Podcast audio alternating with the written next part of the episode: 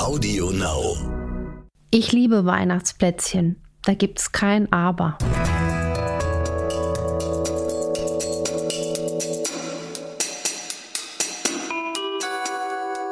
Dr. Anne Fleck, Gesundheit und Ernährung mit Brigitte Leben.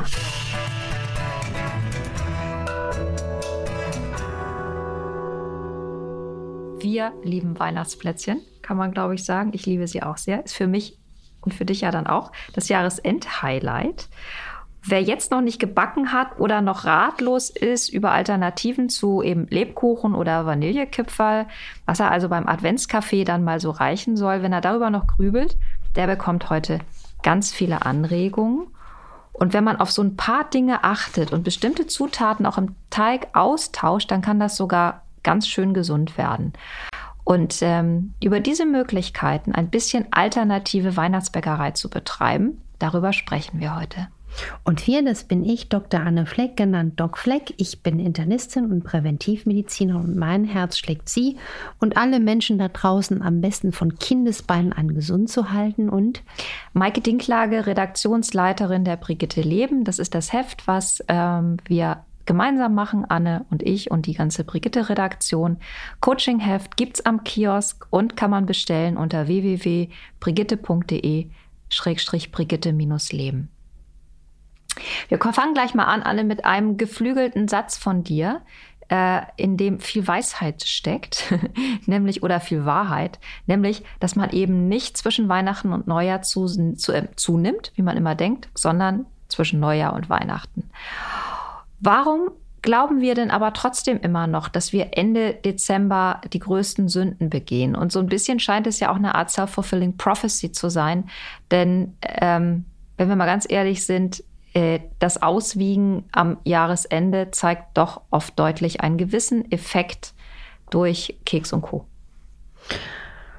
Ja, und ich möchte aber ganz wichtig vorausschicken, vor allem, ich finde das Weihnachtsfest und auch wie wir das seit Jahrhunderten zelebrieren, ist so eine wunderschöne Tradition. Also ich habe das auch als Kind so erlebt. Da war äh, am, am, Weihnachten hast du schon gleich ans nächste Weihnachten gedacht, dahin gefiebert. Und ich habe auch das Glück gehabt, dass man das sehr liebevoll zelebriert hat, auch sehr liebevoll im Umgang mit dem Essen. Und eins der Weihnachtsgeschenke war der Weihnachtsplätzchen-Teller. Ähm, mit Apfel, Nuss und Mandelkern. Zum Beispiel. Und ähm, das möchte ich niemals missen. Deswegen finde ich das schade, wenn man in diese Weihnachtstage reingeht, schon mit so einem schlechten Gewissen, Mundwinkeln unten. Und ähm, man kann ja auch mit ganz wenigen Tricks ähm, das einfach so charmant gestalten, dass man da äh, einfach nicht in diese Gedankenschleife kommt. Also zum Beispiel, wenn man Lust auf Plätzchen hat, ja mein Gott, dann genießt diese Plätzchen. Es müssen jetzt nicht drei Teller voll sein und dass man die nicht den ganzen Tag über verteilt snackt, sondern vielleicht genussvoll, kompakt beieinander. Das sind so diese kleinen Tricks. Aber es sind ja nur so wenige Tage des Jahres. Und deswegen, Leute, Macht euch nicht zu viele Gedanken, genießt das Weihnachtsfest mit allem und zelebriert auch die Rezepte eurer Urgroßmutter, eurer Großmutter oder die, die ihr selber als schön empfindet. Das möchte ich einfach mal vorab loswerden. Backst du denn auch selber? Und wenn ja, was, was backst du? Also ich habe wenig Zeit zum Backen. Ich backe wenige Rezepte. Also gern mache ich zum Beispiel auch was mit, mit Hafer. Ich bin ein ganz großer Fan von Zimtwaffeln. Die sind nur unglaublich aufwendig. Da habe ich das gelernt von, von meiner Mutter und Großmutter. So ein Zimtwaffelblech, wo man dann wirklich immer nur sechs Waffeln ausschneidet. Und ich backe ein uraltes Rezept von meiner Großmutter. Das nennt sich Wolfszähne. Und das ist eigentlich eine ganz simple Teigrezeptur, also wirklich alle einfach, also Mehl, Butter, Eier, Prise Vanille, echte schöne Vanilleschote. Aber das Geheimnis dieses Rezepts ist, dass ein, ein gezacktes Backblech hat, was mein Vater extra mal noch vor Jahren irgendwo von irgendwem hat machen lassen, damit wir dieses Rezept weiter backen können. Ich weiß nicht, vielleicht können uns Zuschauer, ich nochmal, setze noch an, ich weiß nicht, vielleicht können uns unsere Zuhörer helfen, woher der Ursprung dieses Rezeptes ist. Vielleicht gibt es ganz viele in Deutschland, die irgendwo in irgendwelchen Nischen noch ein gezacktes Blech haben. Wie stelle ich mir denn ein gezacktes Backblech vor? Ein gezacktes Backblech ist so, wenn du jetzt eine Scheibe, äh, eine Scheibe, ein Blatt Papier hättest und du faltest das zu, wie so zu einem Fächer in kleinen Fältelungen. Ah. Und so ist das, dass du quasi viele kleine Furchen hast und in diese Furchen machst du quasi einen Teelöffel oder einen Esslöffel von dem Teig rein und wenn der Teig dann bäckt, dann hast du eine Art zahnförmiges Gebäck. Und diese Wolfszähne, ich weiß nicht, woran das liegt, ich glaube, es liegt wirklich an so einem Blech. Das ist so ein einfaches Rezept, aber die schmecken gut. Und das ist so für mich der, der größte Weihnachtszauber. Und ich bin aber, muss ich sagen, ein wirklich groß beschenktes Wesen, weil ich dann von dem wahnsinnigen Fundus der Plätzchen ähm, äh, äh, meiner Mutter immer noch äh, profitiere, die wirklich bis zu 20 Plätzchensorten gebacken hat und die die dann in eigenen Krügen und Kästen im Keller aufbewahrt, damit die nicht untereinander den Geschmack verlieren. Das ist ja auch ein Trick, ne? dass man, wenn man Plätzchen backt, die nicht alle zusammen in eine Tüte wirft oder in eine Kiste packt, sondern dass man die schon so ein bisschen einzeln aufbewahrt, damit die ihr Aroma aufbewahren. Und was ich auch ganz toll liebe, sind äh, zwei Gebäcksorten mit ein bisschen Ingwer. Ne? Meine kalten Füße werden das wahrscheinlich lieben, mit bisschen Ingwerpulver und kandiertem Ingwer und mit Orangenaroma, also Orangenzesten. Also sind eigentlich sehr einfache Gebäcksorten ohne großen Hokuspokus, aber die mir unglaublich gut schmecken. Und Zimt ist, wie gesagt, einer meiner großen Helden. Wenn wir jetzt, ähm, obwohl das alles natürlich klasse klingt, wenn wir jetzt trotzdem mal überlegen, wie können wir das Ganze so ein bisschen gesünder gestalten, hast du dafür Tipps? Also wahrscheinlich einfach ein bisschen weniger Zucker in den Teig, vielleicht aber auch einfach andere Mehlsorten ausprobieren? Absolut. Und das ist ein Phänomen, das kann man ja jetzt mal ausprobieren für alle, die uns zuhören.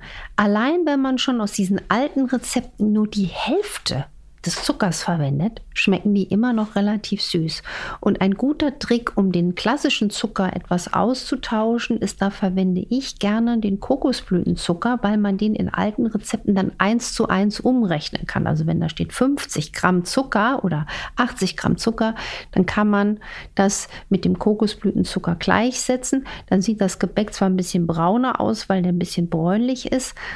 Und ich würde immer mindestens ein Drittel weniger Zucker verwenden. Und es gibt auch so schöne Rezepte. Zum Beispiel muss es ja nicht immer der Weizen sein als Mehl. Man kann zum Beispiel auch mal versuchen, mit Buchweizenmehl oder Kokosmehl zu arbeiten, wer Kokosmehl mag. Es gibt tolle Makronenrezepte mit Kokosflocken und, und mit Nüssen. Also da gibt es ja wirklich Varianten, dass man auch komplett auch ohne Mehl arbeiten kann. Und ähm, Zucker lässt sich ja auch zum Beispiel durch ähm, Erythrit und Xylit ersetzen. Da habe ich aber auch ein kleines differenziertes Aber. Xylit zum Beispiel, also dieser Birkenblütenzucker, ist ja ein bisschen Trend, ist aber für Menschen mit Reizdarmbeschwerden nicht der Bringer. Also da würde ich dann lieber auf Kokosblütenzucker umsteigen wollen oder einfach grundsätzlich weniger Zucker. Und einfach auch mal Rezepte nach recherchieren, die mit einem hohen Anteil an Nüssen, an Kernen und wenig Mehl auskommen.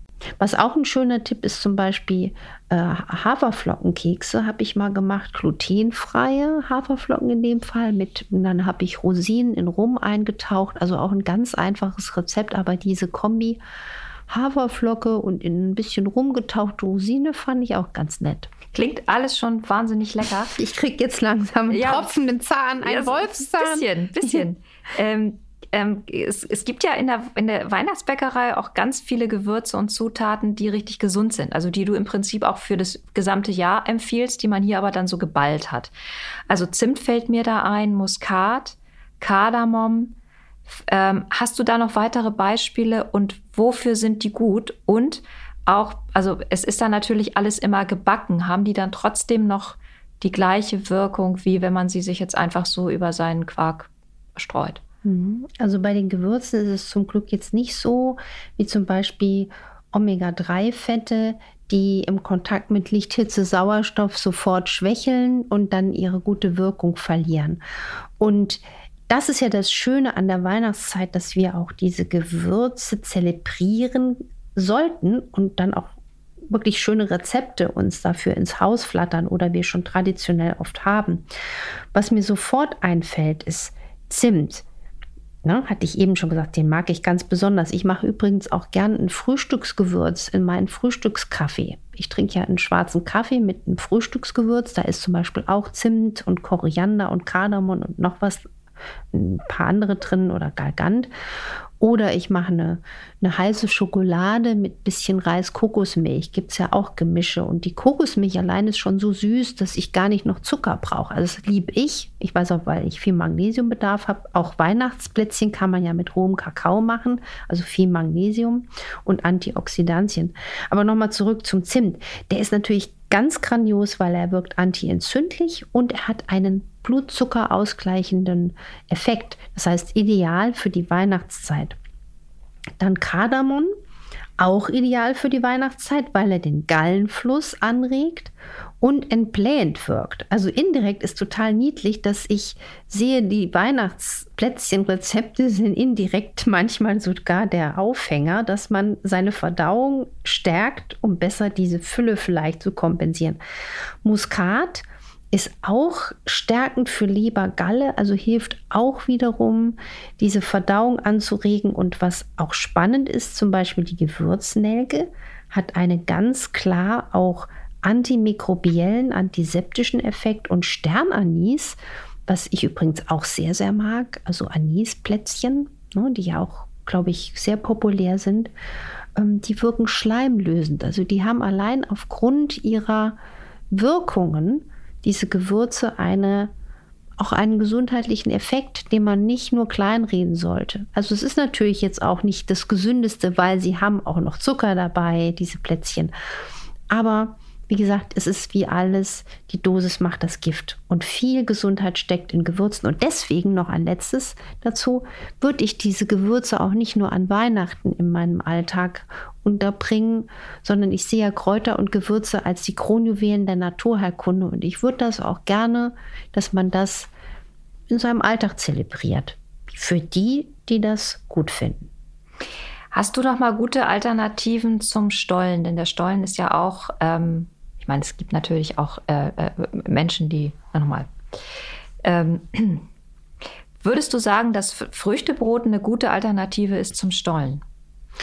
Auf jeden Fall. Ich möchte den armen Stollen jetzt nicht in Misskredit bringen. Es gibt ja auch zum Beispiel so einen Mohnstollen. Ich kenne, also, was auch mein Vater liebte, Mohnstollen über alles.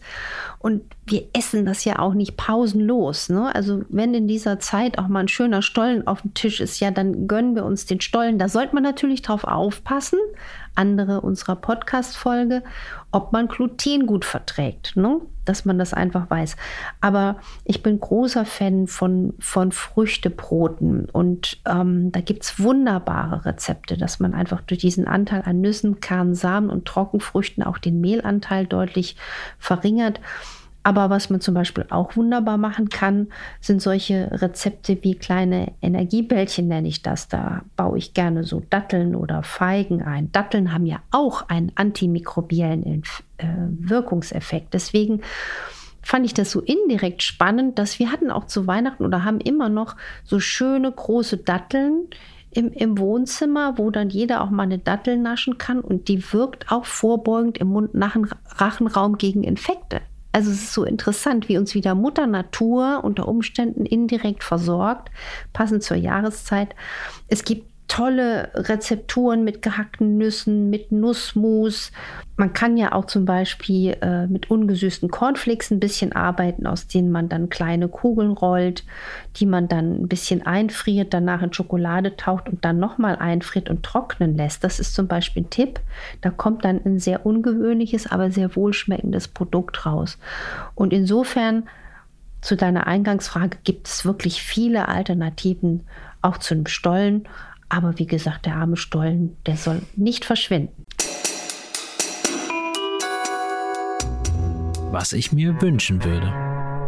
Ich würde mir wünschen, dass in dieser Weihnachtszeit es diesmal anders ist, dass die Menschen mit einem Lächeln in die Tage gehen, sich den Genuss nicht verbieten, sich auch an den schönen Weihnachtsplätzchen freuen, auch mal ein bisschen bei der Weihnachtsbäckerei experimentierfreudiger werden, das heißt den Zucker reduzieren Nicht zu oft die Plätzchen naschen, sondern dann lieber einmal richtig, weil das den Blutzucker nur einmal hochbringt und einfach ein frohes Fest genießen. Wer jetzt noch nicht in die Küche gerannt ist und angefangen hat, Teig auszurollen, ähm, ja, weiß ich auch nicht. also ich werde es machen, sobald ich aus diesem Studio raus bin. Genau, und ich bin gespannt, ob wir Zuschriften bekommen, dass ich mal die Historie der Wolfsszene äh, vielleicht recherchiere.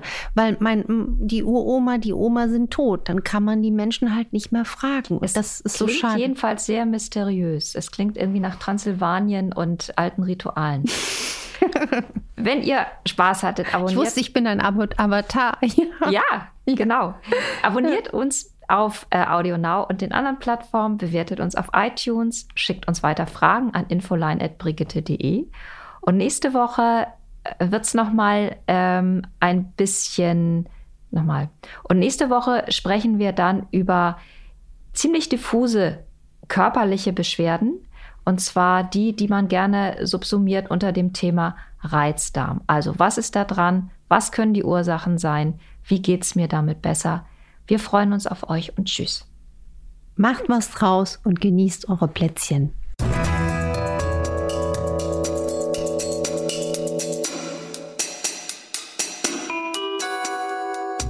Dr. Anne Fleck, Gesundheit und Ernährung mit Brigitte Leben.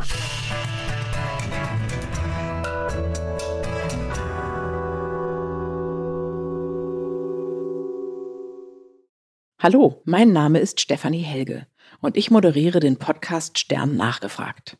Darin spreche ich mit Menschen, die Außergewöhnliches erlebt, erforscht oder auch durchlitten haben. Es geht um Ahnenforschung, Leben auf dem Mars, um Abtreibung, Freundschaft, Wanderlust, Alltagsrassismus und den Tod. Einfach alles, was Menschen bewegt. Emotional und aus dem Bauch heraus.